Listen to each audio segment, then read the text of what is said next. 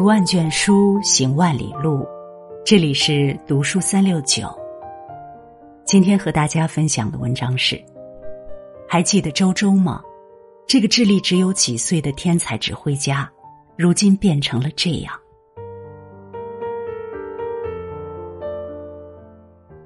大家还记得当年那个天才指挥家周周吗？一九九八年，因为一部纪录片《周周的世界》的播出，湖北武汉一名唐氏综合症患儿周周，一夜间家喻户晓。当时所有主流的媒体都称他为天才指挥家。周周在当时究竟有多红呢？他和刘德华、施瓦辛格等明星同台演出，走在路上会有一大堆人来问他要签名。他一年有一百六十多场商演，每次的出场费高达三万。他每到一处都能与当地最好的交响乐团合作，受到最高规格的接待。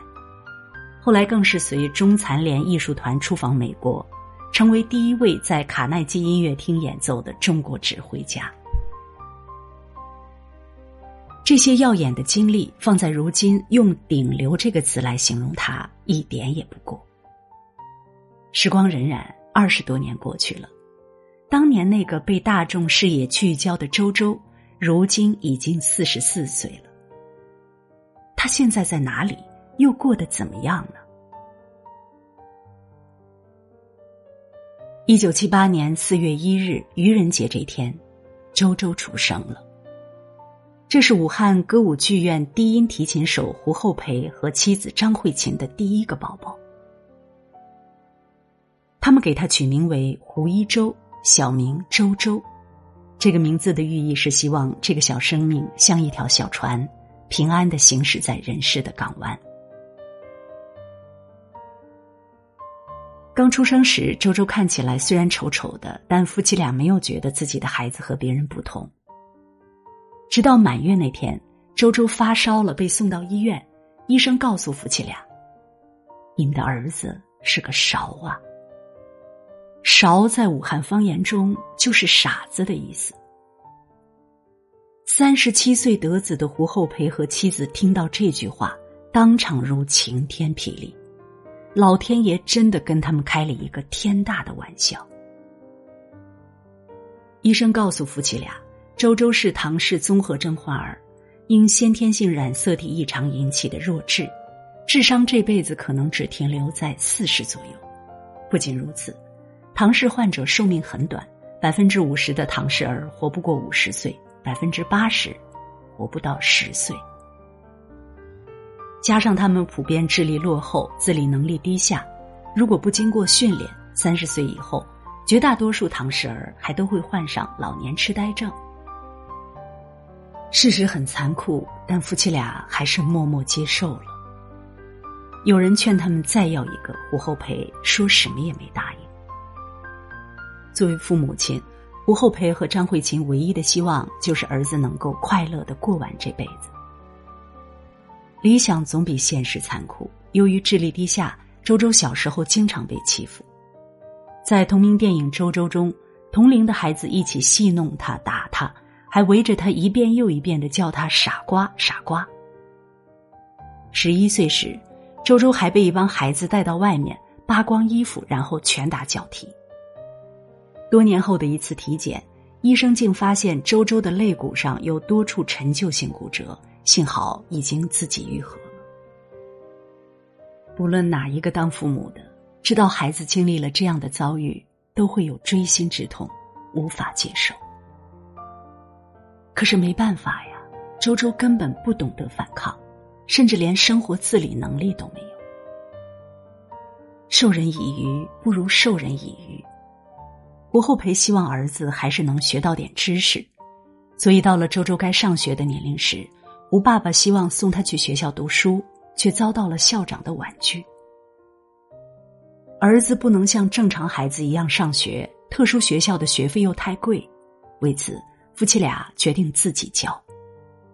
他们让周周自己穿衣服，学会洗碗、扫地、叠衣服、叠被子等简单的家务。他们不因为孩子智商有问题就无休止的顺从和娇惯，该批评的也批评。教不会写字就教画画，让他学会更多的表达自己的方式。他们甚至还让周周跟着别人学习修理自行车，掌握一门手艺，才能更好的在社会上立足。父母之爱子，则为之计深远。这一切的用心良苦，只为周周以后能在父母年迈离开后，还能继续生活下去。父母对孩子的爱，不是因为你是什么样的孩子，而是因为你只是他们的孩子。周周生来虽然不幸，可幸运的是他遇到了好的父母，对他不离不弃，倾尽所有来呵护他、教育他。这种爱是无私的，是没有任何条件的。日复一日的生活总是会乏味，何况是对于周周这样一个特殊的孩子。而父亲胡厚培本是武汉歌舞剧院的一名低音提琴手。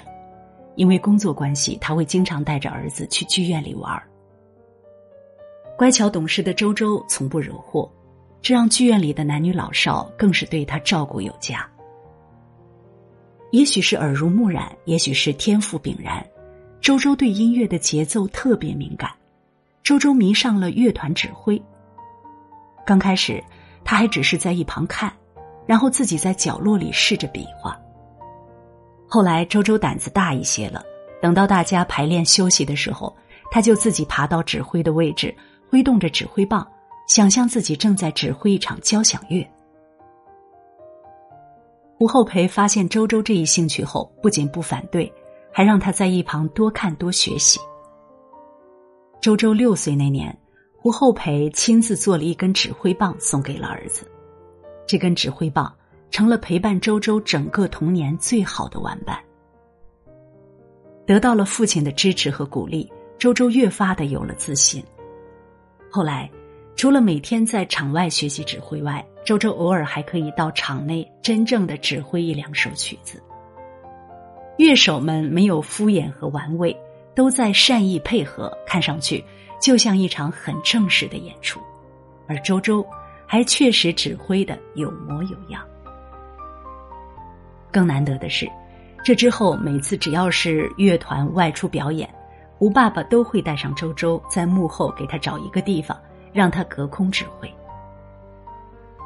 爸爸这样不遗余力的培养周周，难道他真的是一个指挥天才吗？二零一七年，知乎上有一个热门话题是这样的：周周的指挥到底是什么水平？一百九十六万网友参与互动。得出答案其实很善意、很宽容，大概相当于某些诗人敲回车的水平吧。周周根本就没有指挥能力，他应该归为演员，不能算指挥。周周是幸运的，遇到了那么多不愿意揭穿他的好人。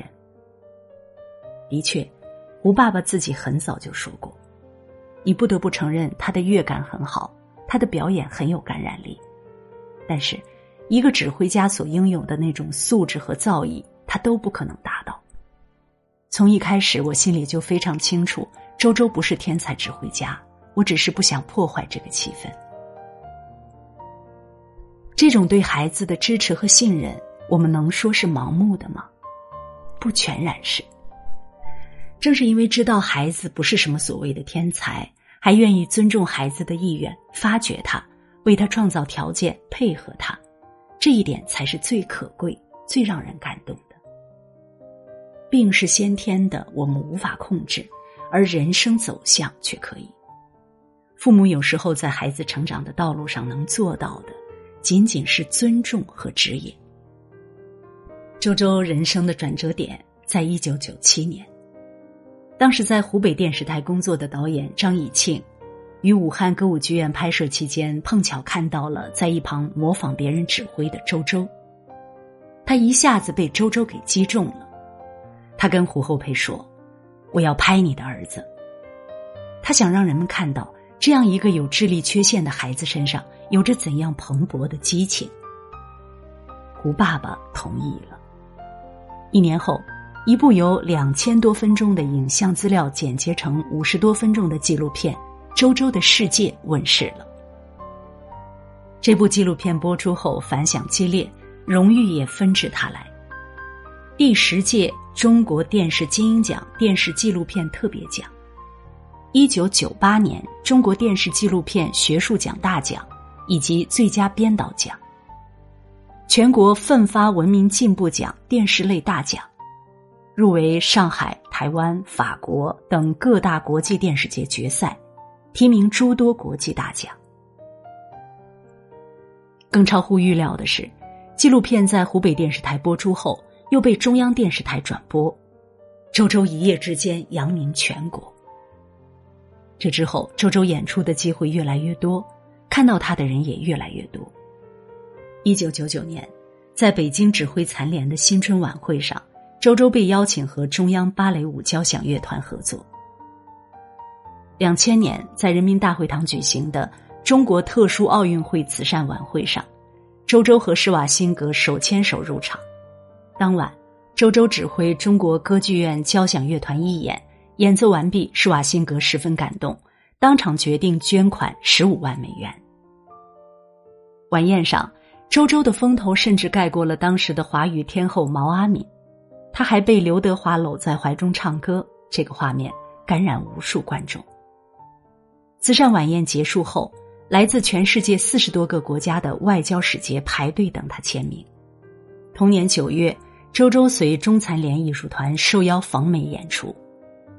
当他站在纽约卡耐基音乐厅与美国十大交响乐团之一的辛辛那提交响乐团合作表演时，站在台下看着儿子的父亲胡厚培酸了。他说：“他当了这么多年的低音提琴手，从未妄想过站到这里演出，没想到自己有智商缺陷的儿子却做到了。”这个在乐团演奏了三十年的父亲，目送儿子走上了自己最向往的舞台，此刻的内心一定是澎湃的。专业的音乐学院出身的胡爸爸，虽然为儿子感到骄傲，但他知道，儿子缺乏乐理知识，算不上真正的指挥家。他十分坦诚的对大家说：“感谢大家陪周周玩。”作为父亲，胡爸爸是称职的。他允许自己的孩子站在自己的肩膀上，并超越自己。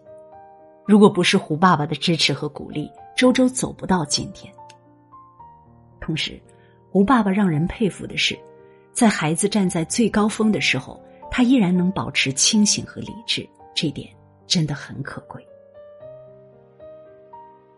二零零六年，周周的妈妈去世了，也是这一年，周周成立了自己的交响乐团。可是演出机会却越来越少了，在这个信息爆炸的年代，周周的动态很快就被淹没在互联网的信息流中，周周的名气也逐渐被人淡忘。胡爸爸和周周现在怎么样了呢？二零一三年，周周交响乐团因为运营不利解散了。二零一六年，周周被查出癌症，好在奇迹降临，胡爸爸带儿子经过半年治疗。他康复了。这时的周周已经三十八岁了，对于一个唐氏儿来说，已经算高龄了。他的心脏关节都不太好。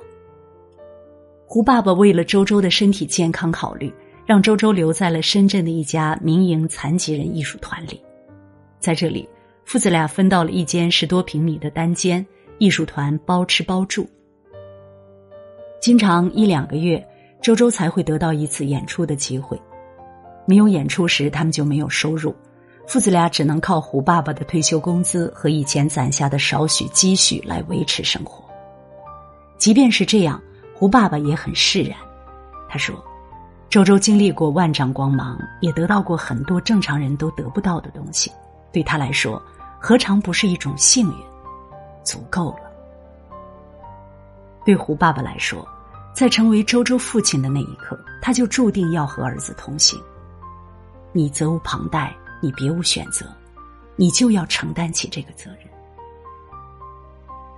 喧嚣过后，回归宁静。二零二二年，周周四十四岁了，胡爸爸也八十一岁了。从高潮到落幕，变了的是人心和环境，唯一不变的是父爱。好在胡爸爸依然陪伴在周周身边。希望从今以后的周周会像最初父亲所期待的那样，快乐的过完这一辈子。祝福这对父子。